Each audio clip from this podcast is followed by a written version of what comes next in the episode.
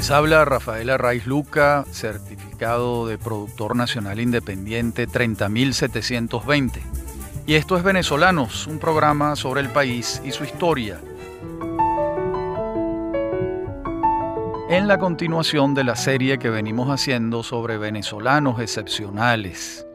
El primero y el segundo capítulo de esta serie se los dedicamos a la vida y obra del doctor Ramón J. Velázquez. Y en este tercer capítulo que comenzamos hoy, vamos a seguir la vida y obra de Carlos Cruz Diez. Esto está basado en una entrevista muy larga, de las más largas que se ha sostenido con él, que mmm, yo sostuve con Cruz Diez en el año 2001, aquí en Caracas. Y aquí él revisó toda su vida hasta ese momento. En el año 2001 Cruz Diez era un hombre de unos 76 años, y memoria no falla. Bien, comencemos. El taller casa de Carlos Cruz Diez en Caracas está ubicado en una calle angosta de Chapellín. Allí está, por cierto, el mismo barrio que vio nacer a Andrés Galarraga, quien franquea su puerta por primera vez no sospecha que ha entrado a un espacio signado por la precisión. Este es un vocablo importante para entender toda la obra de Cruz Diez. Exactamente en las antípodas del taller del artista romántico, el de Cruz Diez parece un laboratorio en el que domina el blanco. Allí oficia uno de los artistas más significativos que ha dado Venezuela en toda su historia. Un hombre dominado por un corazón afable, tocado por la humildad, que solo asiste a los espíritus que verdaderamente alzan vuelo. Allí, en una terraza tutelada por el perfil de la montaña, el Ávila, el maestro Cruz Diez discurrió para nosotros con su generosidad característica y se mantuvo, se detuvo tanto en episodios de su vida como en el laberinto de su obra. A ninguna pregunta fue reticente. En todas sus respuestas se busca la luz, la claridad y el color, añadiría yo ahora. Yo comienzo por preguntarle, ¿cómo era la familia a la que usted llega? ¿Cómo era su casa? ¿Quién lo estaba esperando? Y él dice, una familia caraqueña de antes. Mi padre era hijo de un médico de Guatire, que era dueño de haciendas, gente de dinero que protegía a las familias del pueblo. Era un mecenas. Entre las familias que protegía estaban los Betancur Bello. Él tuvo en sus brazos a Rómulo Betancur. ¿Cómo se llamaba su padre? Le pregunto. Mi padre se llamaba Carlos Eduardo Cruz Lander mi madre, Mariana Diez Feo. Sobre este apellido hay una anécdota muy graciosa. Los feos son de Valencia. Entonces me cuentan que un familiar se peleó a muerte y entonces le dijo a su contrincante, tenga entendido que yo soy de los feos de Valencia. Y el contrincante le respondió, no, usted es feo en cualquier parte. Aquí aflora el humor de Carlos Cruz Diez, característico de su personalidad. Sigue diciendo Cruz Diez, mi papá era de profesión farmacéutico y químico industrial. Fue de los fundadores de Pampero con Alejandro Hernández. Trabajó en todas las farmacias de Caracas, pero siempre ligando en sí mismo al industrial y al romántico. Y esto lo llevaba a tener una vida muy inestable. Fracasaba en los negocios y nos mudábamos a cada rato. Y eso me hizo llevar una infancia maravillosa, también de enseñanza, porque tenía que cambiar de escuela a mitad de año. Nos teníamos que ir porque nos botaban de las casas, teníamos que salir corriendo. Por los negocios de papá yo tenía siempre sellos de contabilidad, sellos de goma, y llenaba hojas y hojas estampando. Me parecía maravilloso que una cosa se transformara y pudiera hacer dibujos con la repetición de un mismo sello. Qué cosa tan curiosa. En el fondo, ese es mi trabajo. Un solo elemento que repetido al infinito por acumulación genera otra cosa. Y lo vengo a ver ahora, de viejo.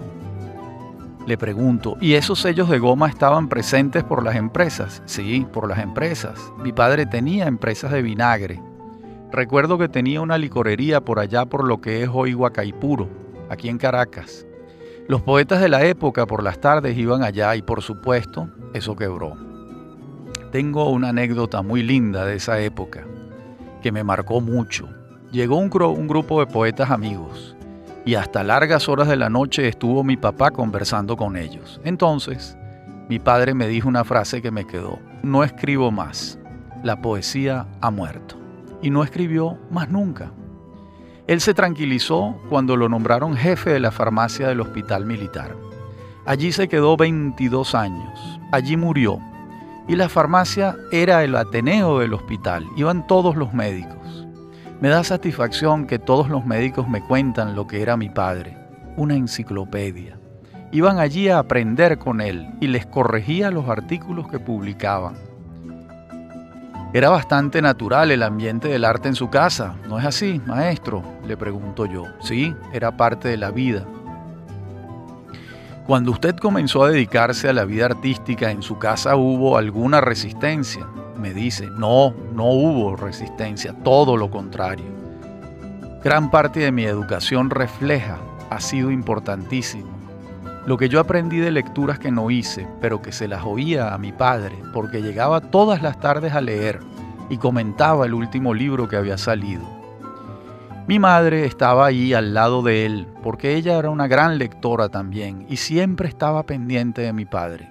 Una cosa que me inculcaron desde niño es que no se puede uno acostar ni un solo día sin haber leído al menos una página. Qué belleza, ¿no?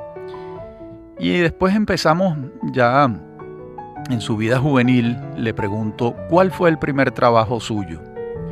Estando en la escuela me di cuenta de que no podía vivir de la pintura. Los profesores nuestros no vivían de la pintura. Y me dediqué a la ilustración. ¿Qué edad tenía? 17 años. Antes de entrar en esa etapa, maestro, en la época de las mudanzas siempre vivió en Caracas, nunca en el interior, le pregunto yo. Y él me dice, estuvimos en San José, en La Pastora, después en Altagracia. Y luego mi padre montó un negocio muy lindo, del que tengo recuerdos muy grandes, en Guarenas, una fábrica de bebidas gaseosas. Pero esas cosas de mi papá vienen también de mi abuelo. La única casa que tenía luz de gas era la de mi abuelo él hablaba inglés, hablaba francés, recibía libros de fuera, era muy informado, se fabricó unas cavas y hacía que una red de burros trajera desde Caracas cada 20 días panelas de hielo. Y entonces ahí tomaban bebidas frescas, tenía pescado fresco. Era un toero, se está refiriendo a su abuelo. En ese clima, mi padre se crió Hizo una revistica también, periodiquitos en guatire, subversivos, poéticos. Por allí los tengo guardados. Y yo heredé, heredé eso, de muchachito. Yo hacía periodiquitos. Mi mamá me regaló una vez una imprentica y yo fabricaba periodiquitos con papel carbón. Cuando llegaba a una escuela a mitad de año, imagínate, yo era chiquito, pecoso, peludo, me caían encima, me masacraban los muchachos. Entonces yo sacaba el periodiquito y eso, preguntaban, eso lo hago yo, eso lo haces tú. Yo quiero hacer uno, decían los que me habían masacrado antes. Era un milagro, de masacrado me convertía instantáneamente en el héroe de la escuela, una cosa milagrosa. Entonces mi mamá me decía, tú parecías el flautista de Hamelin, porque a las 4 de la tarde como 15 muchachos iban detrás de ti los llevaba a casa para que ellos pudieran también hacer sus periodiquitos. Qué belleza de historia, ¿verdad? Qué, qué, cuentos tan hermosos. Yo le pregunto, ¿no había algún hermano en su, en su casa? No, yo fui único hijo porque nací muerto. ¿Cómo? Le pregunto yo.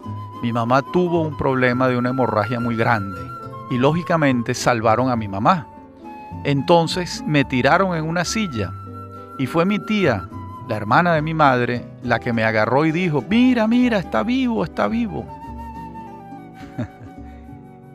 y le pregunto yo, ¿y ha reflexionado sobre la condición de hijo único? ¿Tiene alguna diferencia?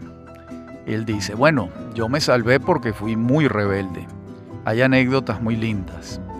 Por ejemplo, mi papá compró una casa en el Atillo para que me fuera los sábados a hablar con él, para que pasara el fin de semana con ellos. Y yo tenía demasiadas cosas. Estaba en la publicidad, estaba en el teatro, en el cine, miles de cosas. Un día se calentó y vendió aquello. Siempre me decía, tengo hambre de hablar contigo, no puedo hablar nunca contigo. No nos das tiempo. Yo siempre fui autónomo. Cuando muere mi padre en el año 58 de un infarto, me llevé a mamá para París, pero tenía que vivir en un espacio pequeño con mi mujer y mis dos hijos, y ella viuda, ya de edad. Eso era demasiado complicado. Un día le dije, mamaita, te vas. Me la llevé. Ese fue un momento horrible. Eso fue muy duro, demasiado duro. Ya desde Caracas mamá no vivía sino para ver qué pasaba en la prensa para recortarlo. No solamente que hablaran de mí, sino sobre las cosas que podían interesarme. Me guardaba y me mandaba todos los meses un paquete de recortes. ¿En qué año murió ella? Le pregunto. Murió en el 86, de 93 años. Bastante. Es que toda la familia mía es longeva, me dice el maestro Cruz Diez. Bueno, una de mis parientas murió de 101 años, con su cabeza impecable. Mi mamá murió de nada. Yo estaba en París, llamé al médico y le pregunté, ¿qué pasó? Nada, murió. ¿Y de qué? Nada, de nada. Se apagó la vela. Pues Bien, en la próxima parte del programa continuamos con esta historia tan conmovedora, tan hermosa como la relata Carlos Cruz Diez, de sus parientes, de su infancia, de su relación con los padres, con su abuelo, con sus amigos. Un hombre verdaderamente conmovedor, un maestro, un ejemplo. Ya regresamos.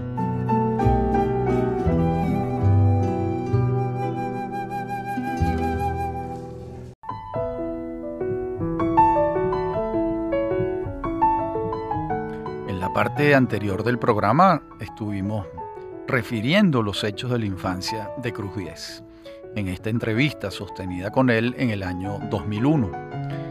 Yo le pregunto, volvamos a la Escuela de Artes Plásticas y Aplicadas. Allí empieza con la ilustración para salir adelante.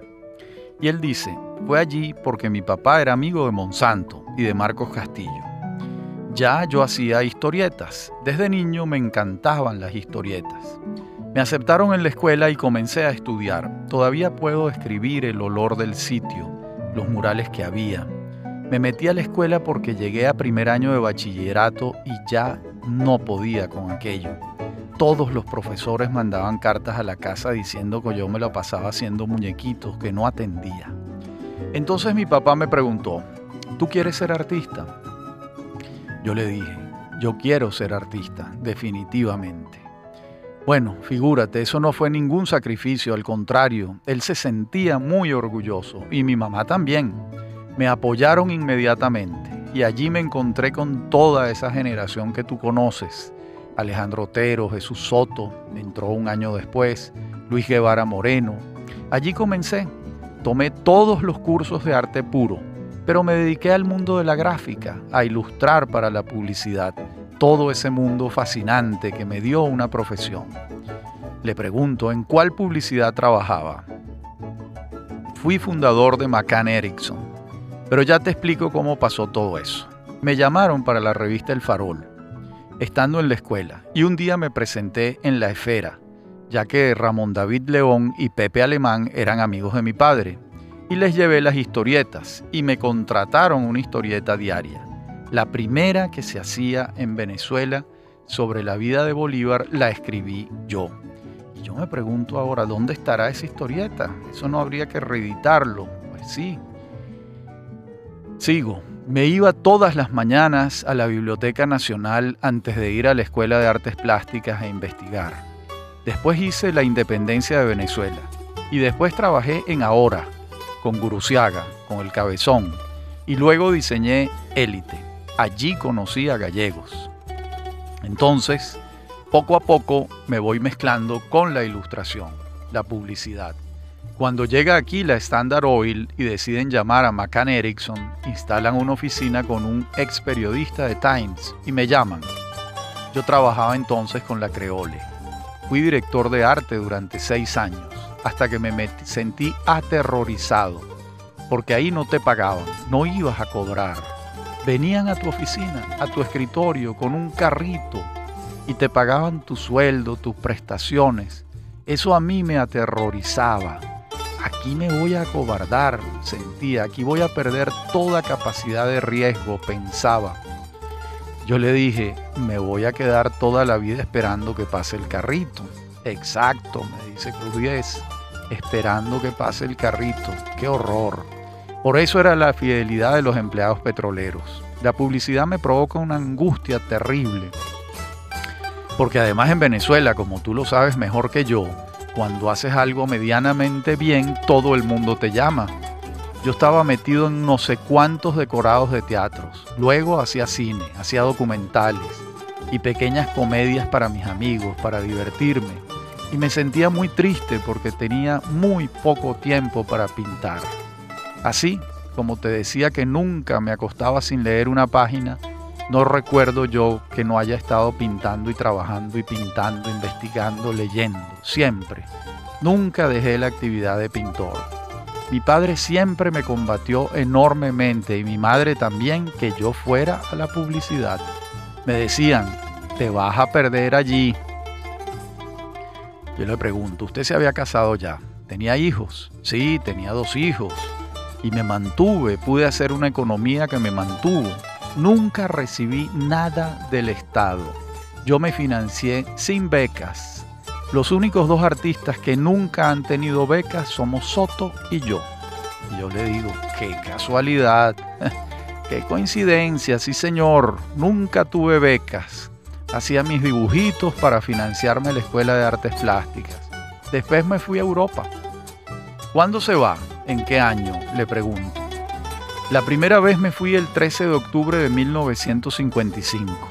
Había decidido irme de acá. Primero sofocado por la dictadura y un clima feo, maluco. Luego la desesperación de ver que iba pasando el tiempo. Ya tenía 33 años. Yo le oí una vez a alguien decir que un artista que llega a los 40 años y no ha definido su mundo está muerto. Y eso es cierto, totalmente cierto, porque si tú no tienes tu estructura hecha, no tienes tiempo para realizar. Fíjate, por ejemplo, Mondrian se estructuró a los 40 años. Wagner se estructuró a los 40 años y comenzó a hacer la ópera. Entonces se me acercaban yo los 40, ya los 40 años y me dije, no, me voy, me voy. Pero como suele sucederle a los latinoamericanos que llegan a Europa, el continente que dejan se les magnifica. Te preguntas, ¿qué hago yo aquí? Esto no tiene nada, aquí no hay nada que hacer. Mi país, qué maravilla es mi país entonces empiezas tú a inflarte, a hacer proyectos, a llenarte de proyectos y vuelves lleno de proyectos como un globo inflado. Regreso en el 57 y resulta que al llegar aquí a los seis meses se me acabó el dinerito que tenía. Y no había llamado a nadie, le pregunto, nadie. Hasta que me llama un día Pedro Francisco Lizardo. Estaba en Momento, en la revista Momento. Mateo Manaure se había molestado con Casanova, el papá de Eduardo, y había dejado la revista y me llaman para diseñar Momento. Y le dije que sí, caí en el mismo hueco, otra vez. A la vez fundé un estudio de artes visuales ya con empleados formalmente, pero en el 59 volví a decir no, hasta aquí llego, me voy otra vez, pero definitivamente. En el 60 me instalé definitivamente en París y pasamos ocho años sin regresar a Venezuela. Yo le digo, ocho años seguidos sin venir es mucho. Sí, es mucho. Hasta que un día, me dice el maestro Cruz 10, llegó un sobre con unos billetes de avión. Era Simón Alberto González, que había llegado a ministro y me invitaba a venir y vinimos a ver a mi mamá y llegamos al Hotel Ávila. Me trataron de maravilla. El país había cambiado, físicamente había cambiado. Por eso perdí a Caracas. Tú me invitas a tu casa y no sé, porque todas esas urbanizaciones surgieron en los 60. Y a partir de entonces comencé a venir todos los años, hasta que en el 75 instalé un taller, monté una oficinita, porque empezaron a salir trabajos de arquitectura y empecé a ser conocido desde fuera pero siempre he estado empapado del país. El folclore lo amaba profundamente. Y la cantidad de documentos que tengo, el archivo mío es gigantesco. Viajé por el interior grabando cintas, tengo películas de toques de tambor, de los llanos, de todas partes. En mi casa hemos sido melómanos siempre. Morela Muñoz, Jesús Sevillano, Antonio Esteves eran mis amigos. Estaba muy empapado de mi país, profundamente formado en Venezuela. Desde esa entonces yo le pregunto, desde esa época hasta hoy ha vivido entre dos ciudades. Me siento perfectamente bien allá y aquí. Más o menos mitad y mitad. Lo que pasa es que me desespera ver cómo el país no progresa es un tren de ruedas cuadradas. ¿Cómo es posible que se esté pensando en este momento como si estuviéramos en el siglo XVIII? Cuando yo hablo con la gente me siento humillado y aterrorizado porque yo estoy hablando en París de nueva civilización y aquí estamos hablando de Rousseau, siglo XVIII. Esto no es posible. Si Bolívar hubiera conocido el computador, no hubiera procedido como procedió si hubiera conocido lo que se llama la nueva civilización, que es la comunicación y la comprensión del espacio, hubiera procedido de otra manera. Eso nunca había pasado, es una nueva civilización. Mi hijo se fue definitivamente y Adriana, mi hija, también. Ellos no aguantaron más, se fueron porque ya tienen más de 40 años. Si siguen esperando aquí, se pierden. Mi otro hijo, Jorge, sí es eminentemente venezolano y me dice, yo me siento bien aquí, esto yo lo entiendo y lo manejo bien, aquí no va a pasar absolutamente nada, esto sigue siendo igualito. Y es verdad, es igualito, esto es la Venezuela del año 45, cuando yo trabajaba en la esfera, exactamente igual, el mismo discurso, el mismo sainete. El decorado está un poco más espaturrado, más usado, pero nada más.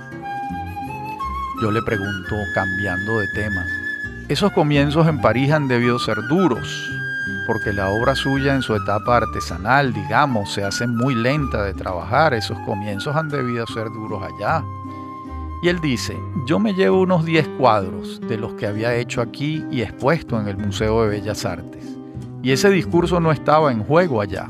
Es en el 65 cuando coinciden, fíjate qué cosa, holandeses, italianos, yugoslavos, ingleses, con la idea de que había que cambiar el arte, de que había que acabar con el artista romántico. Y se propone el arte en la calle, la participación, un discurso nuevo del arte que acabara con el romanticismo, porque el último gran movimiento romántico es el gestualismo. Nosotros buscábamos hacer algo totalmente racional y así coincidimos y entonces sí se crea el movimiento. Yo se lo digo a mis hijos con frecuencia, hay que llegar a tiempo.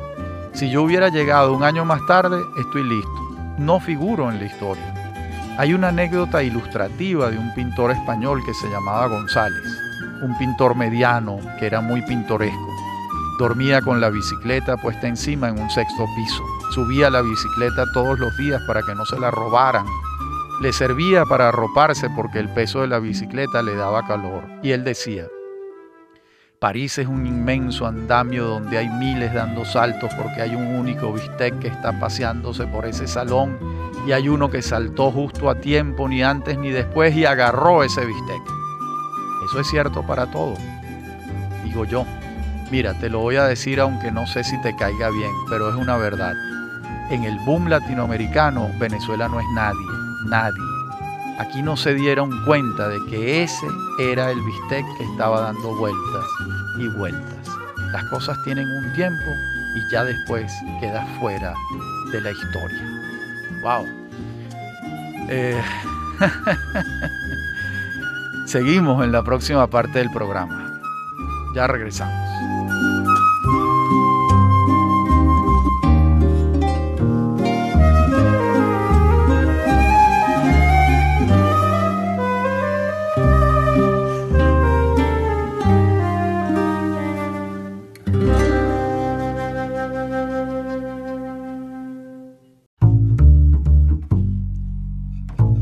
La parte anterior del programa, Cruz Diez nos estaba señalando la anécdota de ese pintor español que hablaba de que iba pasando un bistec y si uno no daba el salto en el momento indicado, el bistec seguía.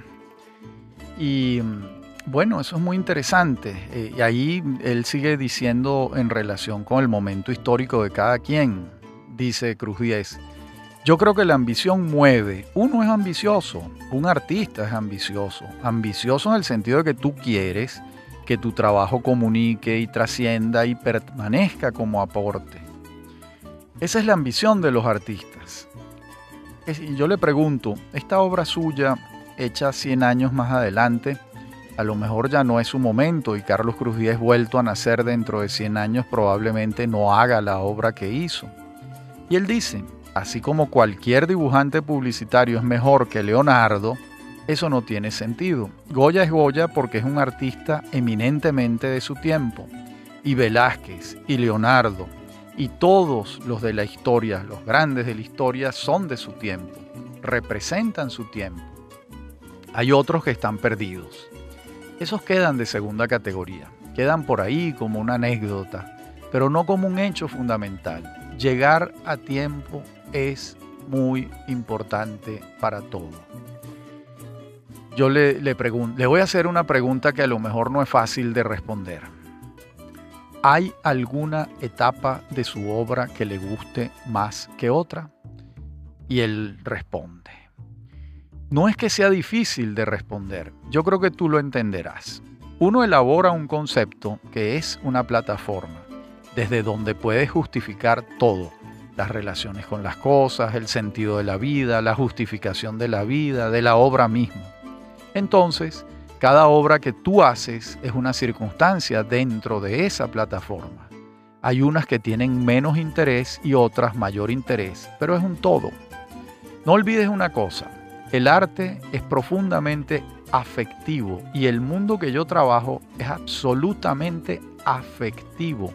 El mundo del color es totalmente afectivo. Entonces alguien te dice, esa obra amarilla que tú hiciste es una maravilla. Y yo me sonrío. A mí no me gusta el amarillo, pero a él sí le gusta. Esto tiene que ver con la idea de no ser espontáneo. La espontaneidad y la tolerancia, eso es lo peor. Tú sabes que leí un epígrafe por ahí, qué maravilla. La tolerancia es el camino directo a la injusticia. Tú no puedes ser tolerante contigo mismo. Eso también lo aprendí después de haber fracasado durante 18 años haciendo intentos de buena fe, de profunda buena fe. Mi preocupación grande es ser eficaz y coherente, porque no te puedes contradecir. Un artista que se contradice, desaparece. Yo le pregunto, filosóficamente podríamos decir que el centro de su trabajo es el hombre. El hombre, sí señor, el humanismo, porque es un arte compartido. La emoción que yo siento cuando descubro un hecho, porque en el color hay mucho de azar, de circunstancias, es aleatorio. Entonces, siento un placer inmenso por eso que está pasando allí en la obra. Yo quiero que tú lo veas. Por eso digo que el arte es comunicación, deseo de comunicar. Le pregunto, ¿cuáles creadores, bien sea artistas plásticos o escritores o filósofos, siente usted que lo fueron ayudando a encontrar su estructura, su plataforma. Y él dice, he tenido una admiración profunda por el pensamiento, por la filosofía. Mis lecturas, por lo general, están dedicadas al ensayo, la filosofía y las ciencias. Vaya, vaya. El hombre necesita estructura y coherencia para poder desarrollarse y en estas lecturas he encontrado ambas. ¿Y hay algún autor en particular que le asista? Yo estoy insistiendo a ver si le, le arranco un autor. Hay muchos, son tantos. Me acostumbré a leer muchos libros a la vez para hacer mi propio trabajo. Analizo mucho y relaciono muchas cosas con otras. Hace su propia combinatoria, le digo yo mi combinatoria, dice él. Bueno, su obra es una combinatoria, ¿no? Le, digo yo. Por supuesto, me responde. Déjame relatarte lo que fue para mí una revelación. Escuchen bien. Me refiero a Velázquez. Cuando llegué al Prado me dio una cosa terrible. fue una revelación. Este señor inventó la pintura, no se parecía a ninguno de los artistas, era otra cosa. Eso fue lo que me fue dando la pista.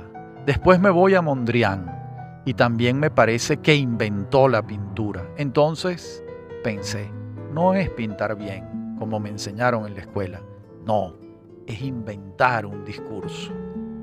En la literatura me encanta Cortázar porque inventa. Me encanta Picasso porque inventó un discurso. Cosas sencillas pero profundas que modificaron el pensamiento. Eso es lo que me ha guiado y eso es lo que he pretendido.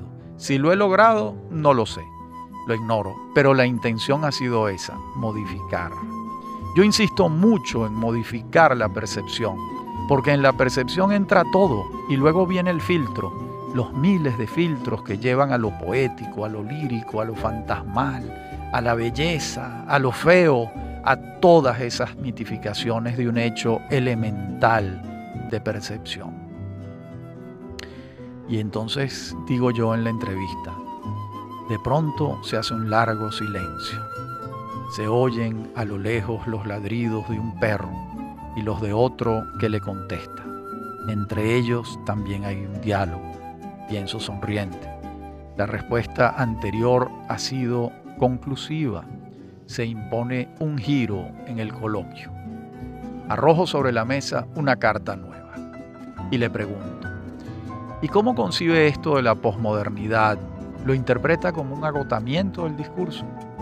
Y él dice, eso no es nada, se enredaron, eso es simplemente que ha habido otro cambio de civilización. Pero no es que ha cambiado la pintura y la literatura, no, no. Lo que pasa es que hay una nueva civilización que está asignada por la comunicación y la compactación del espacio y el tiempo. No es que yo sea posmoderno, no, no, no. Eso es una circunstancia de civilización, no específica del arte. Estamos en tránsito esa nueva civilización cristalizará 50, 100 años más tarde. Ya será otra cosa, pero al momento estamos a caballo. Más de la mitad del planeta no sabe manejar el computador, no se sabe comunicar. ¿Qué, pensamientos tan importantes? Le pregunto, así como el surrealismo era impensable sin los descubrimientos de Freud y del psicoanálisis, la obra suya también es impensable sin los avances de la ciencia. ¿No es así? Y él dice, el positivismo fue antes, de ahí viene todo. Con la música pasa igual. La música es grande por la ciencia, por el desarrollo de la matemática y la física, porque antes era peine con papel. El desarrollo de la matemática es el desarrollo de la música. Siempre fue así. El arte es la representación, la más coherente representación de un tiempo es el arte, la síntesis. Tú defines a Leonardo por su tiempo. Ahora el discurso es nuevo. Vocabulario nuevo, alfabeto nuevo, sintaxis nueva. Por eso yo no uso pintel, pincel, no uso tela. Todo es impreso, para que no haya ningún subterfugio, ninguna artimaña y le pregunto, y así como su obra y su actitud se enfrentan al romanticismo, ¿cuál es su visión del barroco? Yo soy barroco. Nunca ha habido un barroco. El barroco es hoy, ahora. Mí me sorprendió esta respuesta y le pregunto, pero su obra no tiene vinculación directa con el barroco, ¿o sí? Y él responde, bueno, sí, por la totalización, por el querer ser un hecho total y envolvente, porque el barroco es envolvente, una vivencia total y absoluta. En ese sentido, mi trabajo se emparenta con el barroco. Buena la aclaratoria, porque en ese sentido su trabajo es barroco, ciertamente. En los años 60 es muy interesante la vinculación entre Occidente y Oriente, pero su obra es netamente occidental, ¿no es cierto, maestro Cruz Totalmente, me dice. Mi obra es racional. Oriente no forma parte de mi formación. Sin embargo, hay cosas en Oriente que yo quisiera que las tuviéramos aquí. Me refiero al refinamiento en la captación del espacio. Yo he insistido mucho con mis saturaciones para que la gente aprenda a leer el espacio, porque nosotros no leemos, Somos hiperbarrocos. Leemos el objeto, no leemos el vacío. Yo le digo, nos da horror el vacío. Exactamente. En cambio, los orientales saben leer el vacío y saben darle importancia al silencio del vacío. ¿Y eso usted lo ha incorporado a su obra? Sí, esa parte sí, esa parte sí me interesa. Las otras cosas tipo vivenciales, esotéricas, no me interesan. Me interesan la captación del espacio y del silencio y de los vacíos, porque eso nos concierne a todos. Deberíamos volver a lo absoluto, como pasó en los años 60 con nosotros, aunque entonces se llegó a un exceso de romanticismo. Yo le digo, de hecho, la revolución de esos años es un fenómeno romántico, absolutamente, porque se había roto la comunicación, no había ninguna comunicación, porque el arte fue siempre comunicación. Antes había toda una relación de información transmitida, un diálogo que se establecía con el otro que quedó totalmente roto y uno quiso romper con esa incomunicación.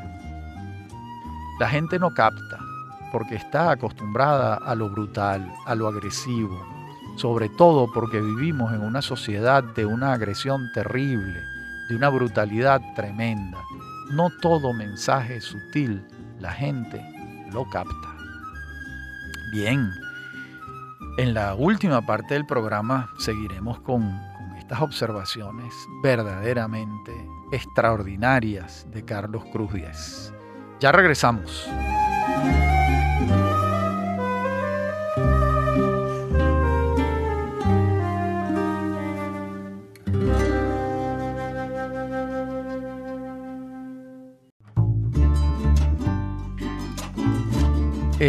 Veníamos hablando sobre la violencia en la parte anterior del programa. Él estaba hablando de la violencia en el mundo, Cruz 10. Y yo le pregunto, ¿pero en Europa usted percibe tanta violencia como aquí? Y él dice, sí, allí está la violencia de la música, el rock. La violencia de la juventud es tremenda. El más mínimo motivo se transforma en violencia. La única motivación para la gente de cine es la violencia, asesinatos morbosos, porque no es el asesinato como era antes. La muerte ha sido siempre motivo de novelas, no. Ahora le sacan el ojo con un tirabuzón y te muestran el tirabuzón metido en el ojo. ¡Qué horror! Son cosas sádicas. Eso es un fenómeno de nuestra sociedad. Esa rabia, es frustración. Todos los esquemas griegos están funcionando el amor, el odio, todo eso. Lo único que ha progresado es el cinismo, es el único esquema que ha evolucionado. El cinismo es tan grande en todas partes que la democracia se apropió de él. La democracia te dice, usted puede decir lo que le dé la gana, pero eso no significa nada. el Estado soy yo. Eso crea una gran frustración. Hay alguien que manda siempre. Yo le pregunto, ¿usted trabaja con música? Quiero decir, oyendo música. Siempre. ¿Qué oye? Y me dice, de Vivaldi a Celia Cruz. ¿Quiénes son sus amigos? Le pregunto.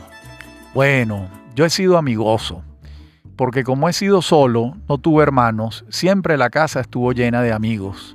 Mi hijo Jorge ha seguido en lo mismo, las reuniones musicales en la casa. Nos une mucho la música y el humor. Desconfío mucho de la gente que no lo tiene, no es de fiar. Los amigos, junto a la familia y el trabajo, forman parte de los valores persistentes de la vida. He tenido amigos de todos los niveles. Hubo un momento en que tenía más amigos intelectuales, escritores, poetas, periodistas, novelistas, que pintores, porque cuando me estaba formando y estructurando me molestaba que me contradijeran entonces con los poetas, los escritores, había un diálogo en el que yo aprendía de ellos, hacía preguntas, me enriquecía. En cambio, en el gremio profesional yo tenía unas ideas que los otros no compartían. Por ejemplo, hay una señora que vivió, hizo su vida, ganó su vida hablando mal de nosotros. La señora Marta Traba, a quien nunca la conocí. Yo le digo, es curioso, porque Marta Traba leía la obra de ustedes desde cierta crítica de inspiración marxista, y el marxismo fue un romanticismo también, por supuesto, dice él, el último gran romanticismo. Y el marxismo muere por ingenuo, por inoperante. todos compartimos las ideas fundamentales del humanismo, eso es indiscutible. Yo defiendo eso a capa y espada porque el humanismo es lo importante, la parte humanística que tiene el marxismo, pero se volvió inoperante y cayó como en una catalepsia de borracho, plaf. Nadie lo tumbó, nadie lo empujó, se cayó solo por inoperante. Ahora, ¿qué es lo que va a pasar? No sé. Yo veo que con la globalización hay mucha gente preocupada, pero la veo desde otro punto de vista que no me preocupa tanto, porque eso ha tocado profundamente a la gente y ahora vamos a vivir más que nunca las particularidades. En Europa, en este momento, tú puedes trabajar en Alemania, en Italia, donde sea, no necesitas pasaporte. Yo expongo en cualquier parte de Europa. Antes eso era un lío con las aduanas, era un paquete gigantesco. Varias veces me pasó que inauguraban una exposición y mis obras estaban retenidas en la aduana. Volvamos al romanticismo que ustedes enfrentaban en los 60. ¿Podría detenerse aún más en este aspecto? Yo estoy tratando de que hable del tema porque me parece su visión muy interesante. Y él dice, nosotros queríamos acabar con ese romanticismo del gestualismo, donde toda la comunicación entre el espectador y el arte había desaparecido porque se había vuelto una expresión muy intimista. ¿Qué era el gestualismo? El artista se cargaba de afectos, sentimientos, emociones y de pronto lanzaba un gesto sobre el lienzo. Esto lo titulaba después El recuerdo de no sé qué cosa, o como Alberto Brand, que titulaba un cuadro, La entrada de los grandes psicofantes en... Uno es un trabajador intelectual, un investigador, y queríamos acabar con ese mito. Luego, el arte era la investigación permanente. Lo que me asombra ahora es cómo fue que yo, aislado aquí, sin tener conocimiento de esos conceptos, estuviera trabajando con las mismas ideas de toda una generación que se había dado en Europa. Con el impresionismo comienza un deseo de cambiar. Durante el milenio, el arte era una misma cosa. Hasta se creó la Academia de Bellas Artes para perpetuar una estructura, un lenguaje, imitar a la naturaleza. Luego, en el año 12 del siglo XX, surgen Malevich y Mondrian que llaman a la autonomía de la obra de arte. Se desprenden de esa referencia natural y hacen del arte un hecho autónomo, una invención absoluta. ¿Y qué hacen los abstractos? Crean un espacio y allí ponían poblados de planetas, de seres, de cosas que no tenían referencias. Luego ya se fatiga el discurso y llega a un academicismo el arte abstracto. Después eso se rompe y surge el gestualismo, que se volvió también una retórica. Veías una exposición y no distinguías quién era quién, era el mismo objeto, los mismos postulados.